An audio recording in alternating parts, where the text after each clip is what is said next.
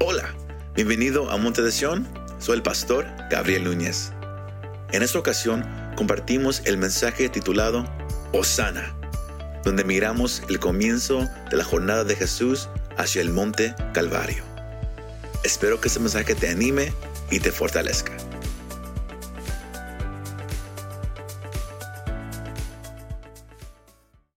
Este do- domingo de palmas es, es- es un día especial. Porque como cristianos, si alguien no sabía, ho- hoy celebramos el domingo de palmas por lo que este día representa. Amén. Eh, eh, si, si- ah, si usted ha, leído lo- los evangelios, usted sabe quizás lo que ese día representa. Pero este es, este fue un evento significante. It was a significant event. Es uno de los únicos eventos en los cuales los cuatro escritores de los evangelios, ellos escriben acerca de este evento. Porque si usted los los evangelios, algunos escriben de unas cosas, otros no. Más, el- el- el- la entrada triunfante, como se llama, es uno de los eventos de los cuales los cuatro escritores lo mencionan, dejándonos saber, usted dijo que, que- leemos la palabra, la importancia de este evento, la, la- la significancia que tuvo que nuestro Señor Jesucristo entrara a Jerusalén. ¿Cuántos dicen amén? El, domingo de palmas marca el comienzo del fin de la jornada de nuestro Señor Jesús hacia el monte Calvario. Era el comienzo de su jornada hacia el monte donde Él iba a ser crucificado por los pecados de, de la humanidad. Porque Lucas 19:10 dice, el Señor dice, yo vine a salvar lo que estaba perdido. Qué hermoso, hermano, hermana, amigo, que está aquí con nosotros esta tarde, que Cristo, él, él, él reconociendo quién Él era, el Hijo de Dios, Él fuera reconociendo que al final de esa jornada, él iba, él- iba a encontrarse con la muerte colgado en una cruz. Y aún así, Él entró reconociendo que era el amor que Él tenía para usted y para mí, que, lo llevó a subir a ese monte, a morir por usted y por mí. Y por eso aquí estamos celebrando este domingo de palmas. ¿Cuánto le damos ese fuerte aplauso a nuestro Dios? Aleluya. El ministerio del Señor Jesús había llegado a su fin. Ese es el contexto del pasaje en el cual hoy vamos a tocar aquí en Juan 12. Vamos a, mirar el, el- el contexto porque el Señor había llegado al fin de su ministerio. Y al él llegar al fin de su ministerio, como solamente él lo puede hacer, como solamente el Hijo de Dios lo puede llevar a cabo, él guardó lo mejor para el final. He saved the best for last. Porque el ministerio del Señor era amar a los pecadores, era ir detrás de, aquellos borrachos, era ir detrás de, aquellas, de, aquella gente que estaba en adulterio, en fornicación, era ir de- de- de- detrás de aquellos a la cual la sociedad no quería tener nada con ellos. Él, eso era su ministerio. Mas también en su ministerio, el Señor Jesús, él, él empezó a sanar a la gente. Él abrió los ojos ciegos. Él tocó los pies cojos. Él hizo que el cojo empezara a saltar. Mas si usted lee los- el, Mateo capítulo 21, el, Lucas capítulo 19, aquí Juan capítulo 12, y, también si usted mira eh, ah, el, el- el Evangelio de, Marcos, el capítulo 11, usted va a mirar que, que lo más cerca que, que llegaba el tiempo para que él empezara esa jornada hacia el monte Calvario, los más milagros que él empezó a hacer. Miramos cómo en su jornada hacia Jerusalén, porque, porque se acercaba la, la- la fiesta de la Pascua, igual como la temporada en la cual estamos. Y, y- y todos subían a Jerusalén a celebrar en el templo. Era un- una de las únicas veces donde todos salían de sus casas iban y hacían ese viaje. Entonces miramos que era algo importante.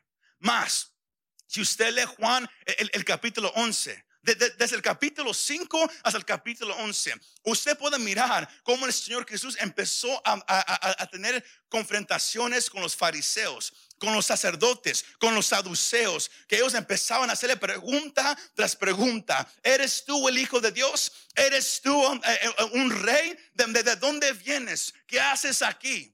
Y cada vez que él respondía, aún ellos todavía le, le seguían haciendo más y más preguntas. Y eso causó que, que, que lo más que, que el Señor les, les preguntara y, y Él respondía, lo más que ellos se enojaban. Sino ellos empezaron a guardar rencor tras rencor contra el Señor Jesucristo. Y miramos que, que, que todo eso, eso viene a un, a un, punto climático en el capítulo 11. Porque si usted lee el Evangelio de Juan, Juan, él, él escribe siete milagros grandes que hizo el Señor Jesús. Y en el capítulo 11, él escribe el séptimo, que era el milagro más grande que el Señor Jesús hizo en, su ministerio. Ahora, ¿cuál era ese milagro?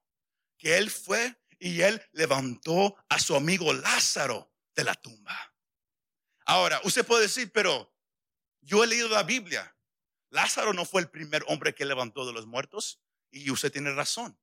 Entonces usted puede decir, pero entonces pasó porque ese es el, el, milagro más grande que él hizo. Porque cuando él levantó la hija de Jairo, ella, ella, ella apenas había muerto. Cuando, cuando, él levantó el hijo de la viuda en Lucas capítulo 7, él también apenas había muerto ese mismo día. Porque ellos acostumbraban a, enterrar a los muertos ese mismo día. Más con Lázaro, él ya había estado en la tumba cuatro días. Si usted lee el, pasaje, las hermanas de Lázaro, Marta y María, hasta ellas dijeron, pero Señor, cuando Él llegó, en nuestro hermano ya huele. Su, cuerpo ya, ya, había empezado el proceso. Él, él, ya huele, Él ha estado muerto ya por cuatro días. Mas el Señor responde, que no te he dicho, Marta, que si creyeres vas a mirar la gloria de Dios. Porque no hay nada imposible para nuestro Dios, iglesia. Ahí miramos un ejemplo. Él va y él se para delante de esa tumba, de la cual estaba cerrada con una piedra grande. Más, cuando, cuando usted lee lo, que el Señor hizo, al él pararse y con una voz fuerte, él clama a voz alta, Lázaro, sal fuera. Ahora, si a usted le, le, le, gusta leer un poco y estudiar, o quizás usted ha, ha leído el comentario de, de, de, Agustín. Él era un, un, un, un teólogo que, que, que, ha impactado mucho lo que se dio, creemos acerca de la Biblia. Y, y, y el, el, comentario que él, que él tiene sobre este pasaje de cómo el Señor levantó a Lázaro cuando yo lo escuché y, y, a una vez años atrás y, y, luego yo, yo lo pude leer, yo me quedé asombrado, hasta, hasta, hasta hice un zapateo ahí en, en el cuarto, porque él dijo, yo no sé si ustedes se han preguntado por qué el Señor Jesús lo llama por nombre. ¿Por qué, por qué no nomás dijo, sal de ahí? ¿Por qué dice, Lázaro, sal de ahí? La razón por cual el Señor llama a Lázaro por nombre es porque es tan fuerte es tanta autoridad que el Señor tiene que si Él nomás hubiera dicho, sal de ahí, todos los muertos hubieran salido de, sus cuevas, hubieran salido de la tumba. Por eso Él tuvo que decir, Lázaro, tú sal de ahí. Así es de, fuerte la autoridad que el Señor tiene. Por eso le dije, eso hace una zapatear un poquito. Que él, diga, no, solamente Lázaro. Porque nomás con una palabra él, él puede levantar a un muerto físicamente y espiritualmente. Nomás una palabra del Señor. Más, este, este último gran evento que él hizo fue lo, lo, lo, lo, que comenzó el final de su ministerio. Porque al él levantar a Lázaro, había una gran multitud que, que había venido a llorar con María y Marta. Porque ellos eran ricos, no eran pobres, ellos eran ricos. Pues si usted lee, María fue la que ungió los pies de, de, del Señor Jesús antes de, de, su última jornada, con un perfume bien caro. Eh, eh, eh, era tan extravagante el perfume que hasta Judas dijo, oh my gosh, hubiéramos vendido esto y dárselo a los pobres. Era, era así de, extravagante el perfume. Más, más, sino había una multitud que vino a llorar con ellos. Y cuando ellos ahí miraron lo que este hombre dijo, la palabra se fue como un fuego. Y todos empezaron como los mexicanos. Hey, ¿escuchaste esto? Empezaron a llamar a todos. Y todos en el pueblo y todos en la nación empezaron a saber que algo grande había pasado y todos empezaron a correr hacia donde ellos estaban. Y, y eso hizo enojar aún más a los fariseos y los sacerdotes. Si ellos ya estaban enojados por todo lo que Jesús estaba haciendo, este milagro que nadie podía negar. Nadie podía negar lo que acababan de mirar con sus propios ojos, que Cristo levantó a uno muerto de la tumba cuatro días. Él estaba en la tumba cuatro días y Cristo lo, sacó de ahí nomás con hablar. No más con hablar, no, eh, no, era una, una, película de Hollywood, no había special effects que, que, alguien lo hace en la, computadora, no, era 100% real. Todos miraron cómo, la, cómo quitaron la piedra y cómo salió el hombre ahí nomás brincando como un conejo. Ahí salió y le quitaron todo y estaba vivo. Y todos dijeron, ¿quién es este hombre? Porque había muchos que todavía no querían creer. Ellos dijeron, ¿quién es este hombre? Pregúntelo a su vecino, ¿quién es ese hombre? Who is that man? ¿Quién es ese hombre? Porque ese hombre es el mismo de la cual el profeta Isaías declara.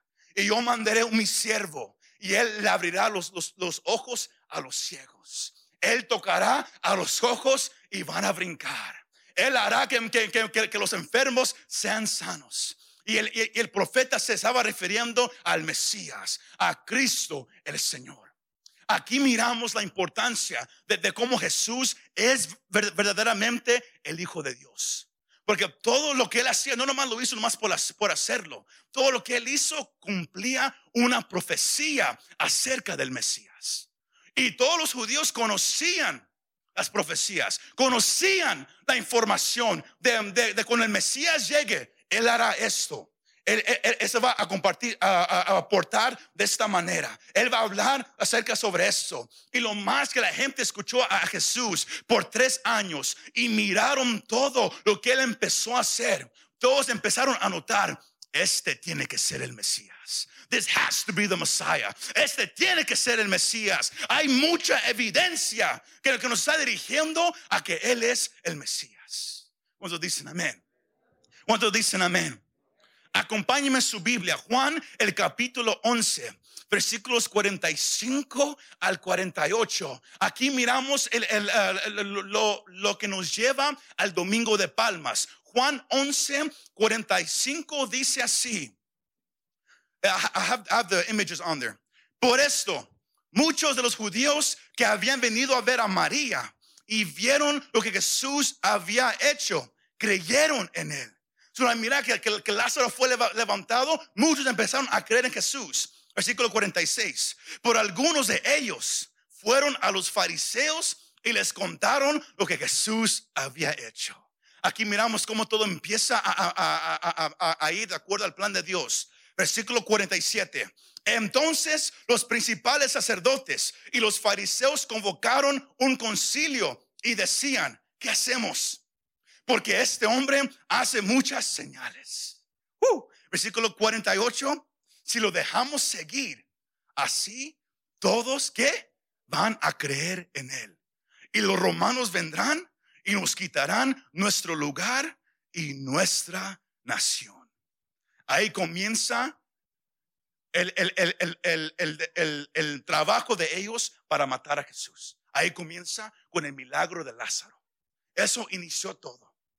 Mucha gente creyó en Cristo, otros dijeron, otros se fueron a contar a los fariseos. Y es así lo mismo en cada iglesia. No importa quién esté predicando, no importa cuál pasaje de la Biblia se use, siempre va a haber mitad que dice yo creo en Cristo y otros que dicen, no. Pueden levantar a un muerto y dicen, ¿cómo lo hicieron? Where's the green screen?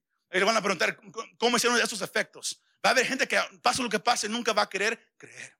Y así pasó en, también con, el Señor Jesucristo. Mas todo esto era para que Él hiciera su gran entrada. La entrada de un rey, iglesia. The entrance of a king. Y luego, uh, acompáñenme ahí, mismo, Juan 11. Vamos a mirar versículos 56 y 57. Dice, entonces buscaban a Jesús y estando ellos en el templo, se decían unos a otros, ¿qué les parece? ¿Vendrá a la fiesta o no? Versículo 57. Y los principales sacerdotes y los fariseos habían dado órdenes de que si alguien sabía dónde estaba Jesús, dieran aviso para que lo prendieran. O, otra versión dice, para que lo fueran a arrestar. Ellos, Jesús sabía, me quieren arrestar. Ellos, todos, ahora todos sabían, quieren arrestar a Jesús. Entre ellos se estaban diciendo, viene la fiesta. ¿Crees que venga o no venga? Porque si Él viene, Él sabe que lo vamos a arrestar. Si Él fuera como nosotros, quizás él, se hubiera escondido. Mas Jesús es el Hijo de Dios. Y para que todos lo supieran que hace, Él hace una gran entrada a Jerusalén. ¿Y, sabe cómo lo hace?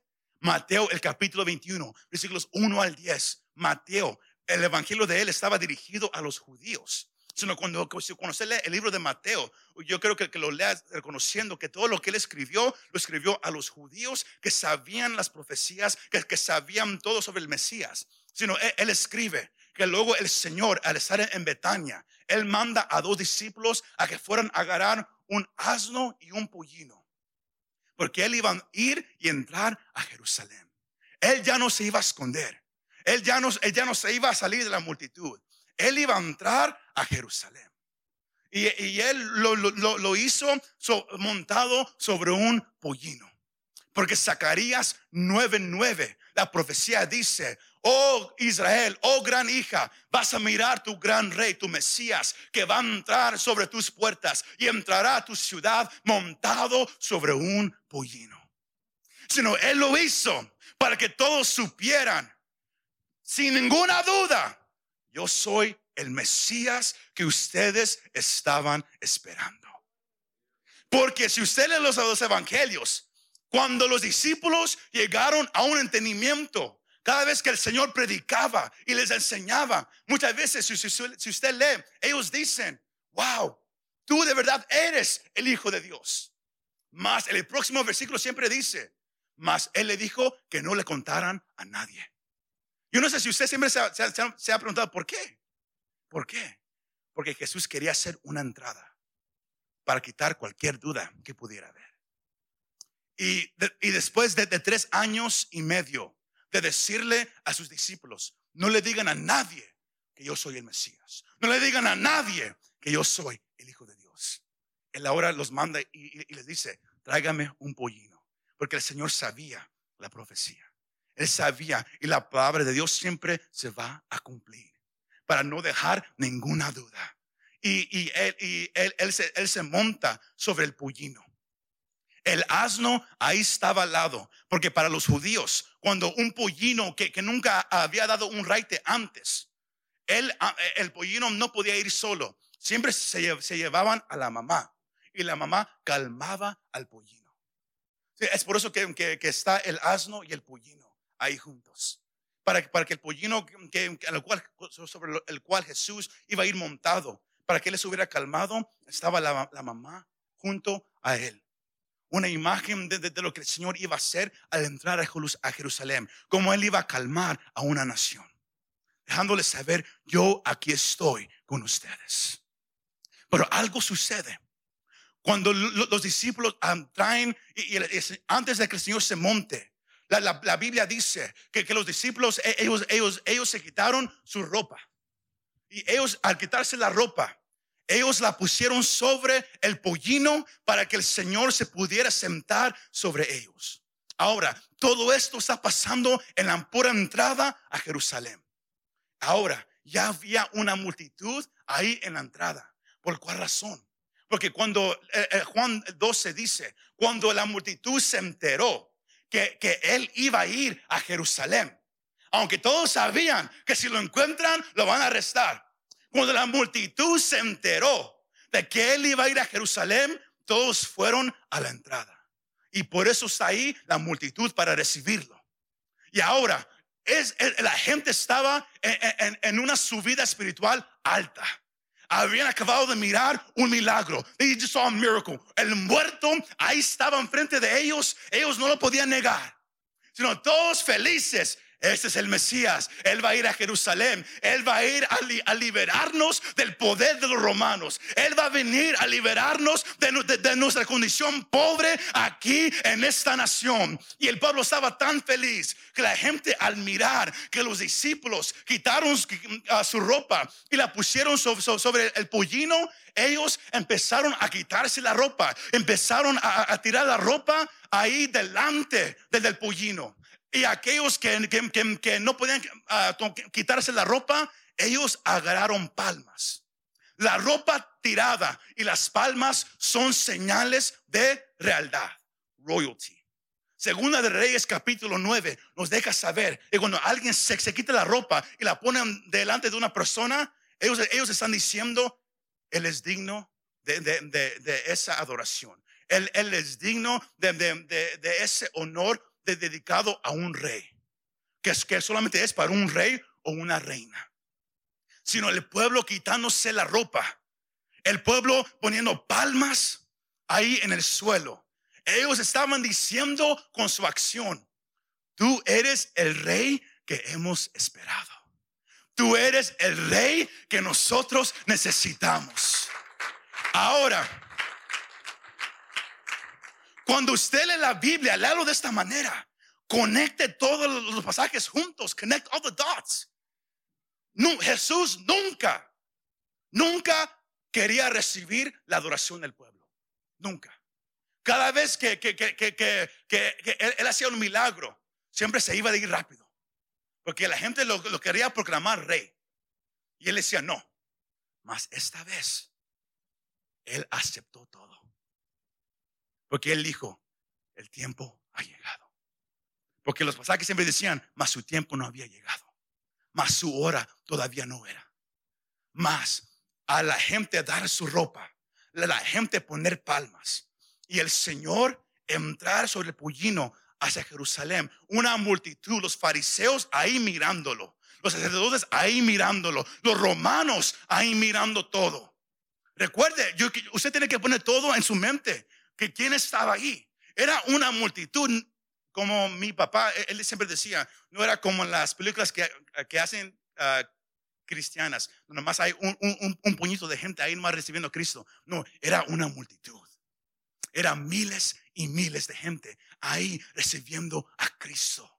Y a él entrar, empezaron a gritar el tema de este mensaje, que es, gritaron, Osana, Osana. Osana. Ahora, muchos dicen, y quizás usted cree que, la palabra Osana significa algo similar como aleluya.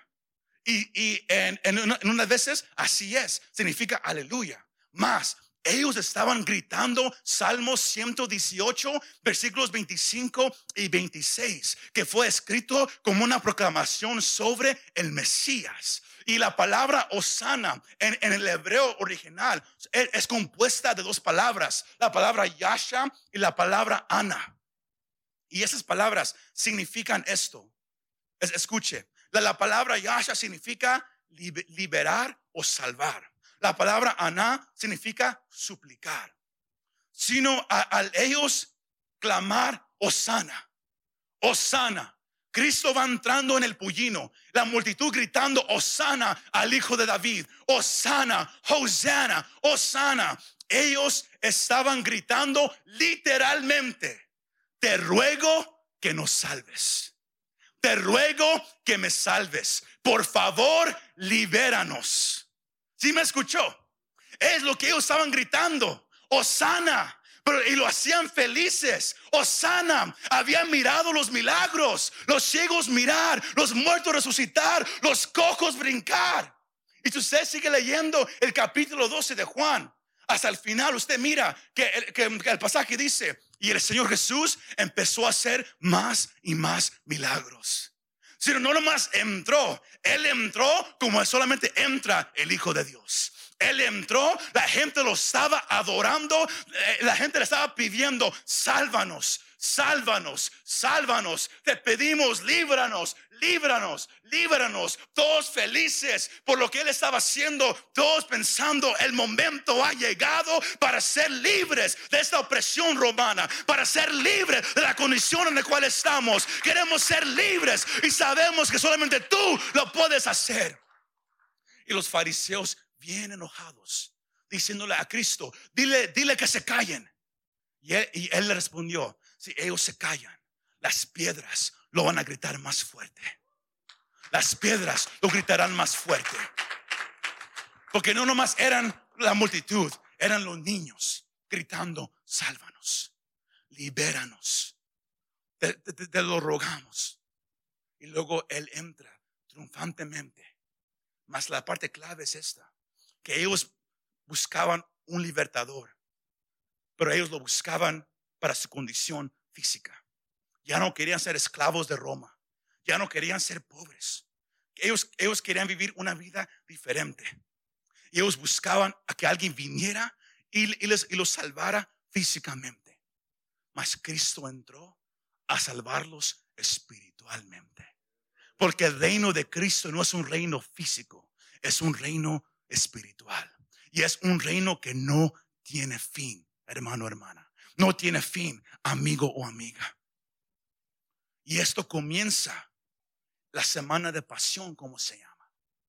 La semana donde todos miraron el camino que él iba a caminar. Y, la parte triste es que el mismo grupo que estaba gritando, sálvanos, libéranos, te lo rogamos, iba a ser el mismo grupo que cinco días después iba a gritar a voz alta, crucifíquenlo. Just kill him. Crucifíquenlo. ¿Por cuál razón? Porque mientras los días pasaban y Jesús todavía no hacía nada con, los romanos, todos empezaron a poner nerviosos.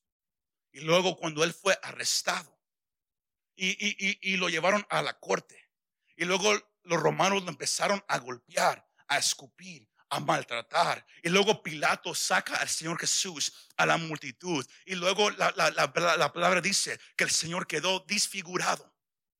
Que él, fue abatido, él fue escupido, él, lo, maldicieron y su apariencia no era como un hombre, dice Isaías 53, que no era como un hombre. ¿Qué, qué significa eso? Su cara, usted no iba a notar si era un hombre o no. Así, así iba a estar de golpeada su cara. Y cuando la gente lo miró así, de golpeado, todos los deseos que ellos tenían de que él fuera su libertador, se fue. Dijeron, este no es. Porque el enfoque de ellos era su condición física. El enfoque de ellos era, líbrame ahorita. El enfoque del Señor era, yo vengo a librarte por la eternidad. La parte es que, es, que así pensamos muchos de nosotros. Queremos que Cristo sea alguien que, que, arregle mis problemas ahorita. Muchos predican del púlpito. Si vienes a Cristo, Él te va a dar dinero. Él te va a dar ropa nueva.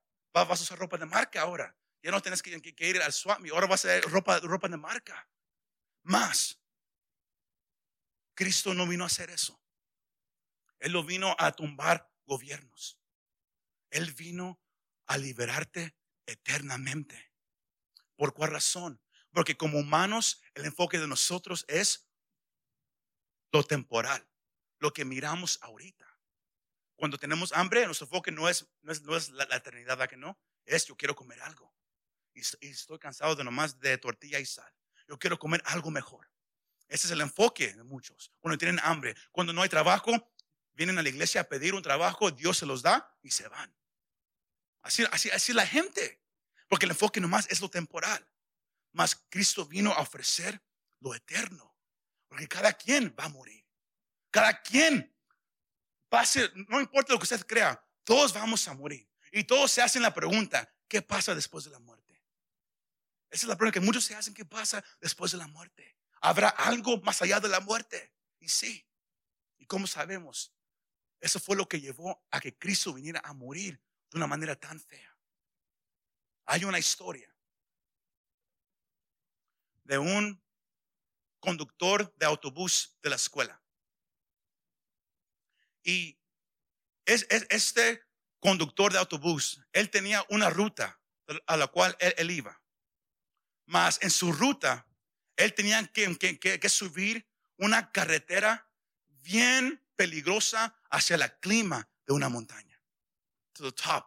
Hacia el punto más alto de una montaña a recoger a niños. Can you put up that first picture? I believe I have it on there. Él, él, subía. Es más, es más es una idea para que se dé. Y e, esta carretera tenía muchas vueltas peligrosas. Si usted es local, antes, años atrás, eh, eh, aquí hay una carretera del 154, que muchos han, llaman una, una carretera peligrosa. Porque cuando uno va para abajo, hay muchas vueltas y es difícil. Mas esa era eh, la ruta de este conductor de autobús. Él subía por un lado de la montaña, agarraba a los niños y bajaba por el otro lado de la montaña. Y a veces él tenía que frenar el autobús casi a parar, nomás para dar vuelta en, ah, ah, el autobús en, esas vueltas peligrosas.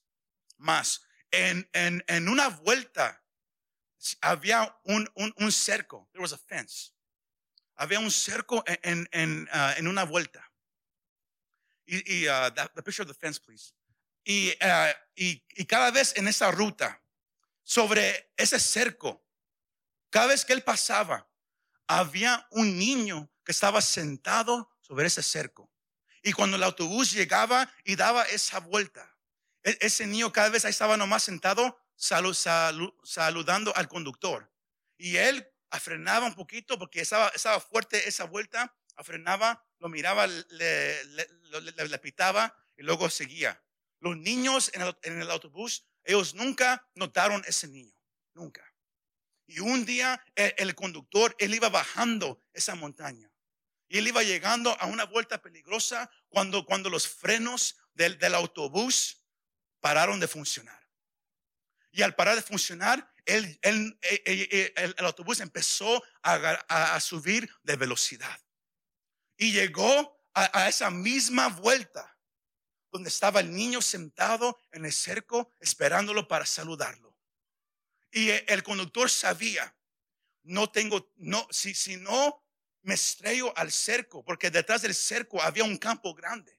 Si no me estrello al cerco eh, para ir a ese campo, si, y si trato de darle vuelta, nos vamos a ir con autobús y todos vamos a morir.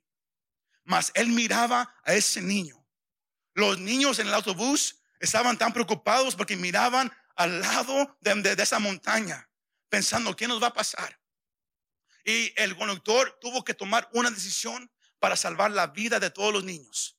De vez de darle la vuelta hacia, hacia la montaña, él dio la vuelta hacia el cerco, sabiendo que él le va a dar a ese niño en el cerco y lo va a matar. Mas él fue y él, le dio al cerco, matando al niño instantáneamente. Y, cuando el autobús llegó a una parada final, los niños del autobús se salieron enojados. Este conductor loco casi nos mata. Ellos no, no, habían, no, no miraron lo que el, conductor había hecho para salvar la vida de ellos. Y cuando, y cuando llegó la policía y, el, Señor estaba, eh, él estaba sentado llorando con, las manos en su cara, llorando incontrolablemente. Los, policías al entender lo, que este hombre hizo, ellos le dijeron, no, no llores, salvases la vida de todos estos niños. Y nomás murió un niño. Pero él seguía llorando y él dijo, pero oficial, es que usted no entiende. Es que ese niño ahí sentado era mi hijo. Él, entregó, él sacrificó la vida de su hijo que cada día se, sentaba para, darle un saludo a su papá, que para dar la vuelta, para salvar la vida de todos esos niños. Y ellos salieron del autobús mal agradecidos, porque no habían reconocido lo que él hizo por ellos. Esa misma nación de Israel esperaba un gran rey para salvarlos. Y luego ellos salieron mal agradecidos, diciendo, crucifíquenlo, crucifíquenlo, sin saber lo que él, lo que él estaba haciendo por ellos. Yo vengo a, decirte, amigo o amiga, que estás aquí presente en esa tarde. Puedes tú vivir tu vida preguntándote, ¿por qué yo necesito a Jesús?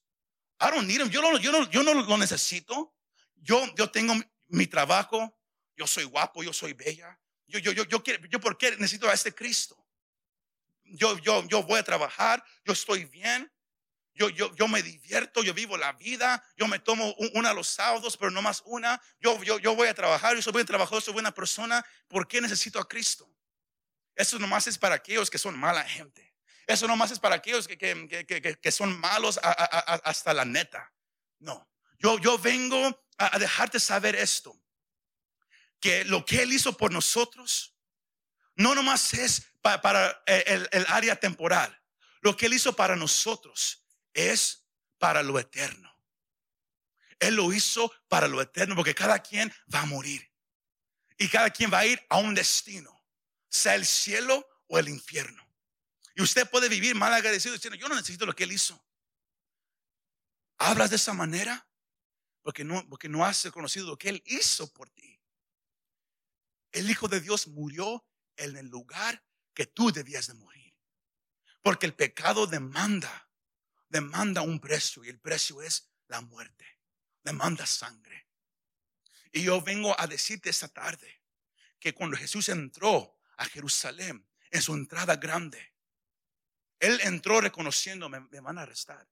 Él entró reconociendo, me van a matar. Él entró reconociendo, yo voy a sufrir mucho. Mas Él entró por amor hacia ti y hacia mí. Lo que Él hizo es más que una religión. Lo que Él hizo es más de una corbata y, venir a un lugar una vez a la semana. Lo que Él hizo lo hizo por nuestra eternidad. Y la pregunta que, yo tengo para usted esta tarde es, conoces a Cristo. Reconoces lo que Él hizo por ti. Lo quieres conocer. Porque la vida vale más que el dinero.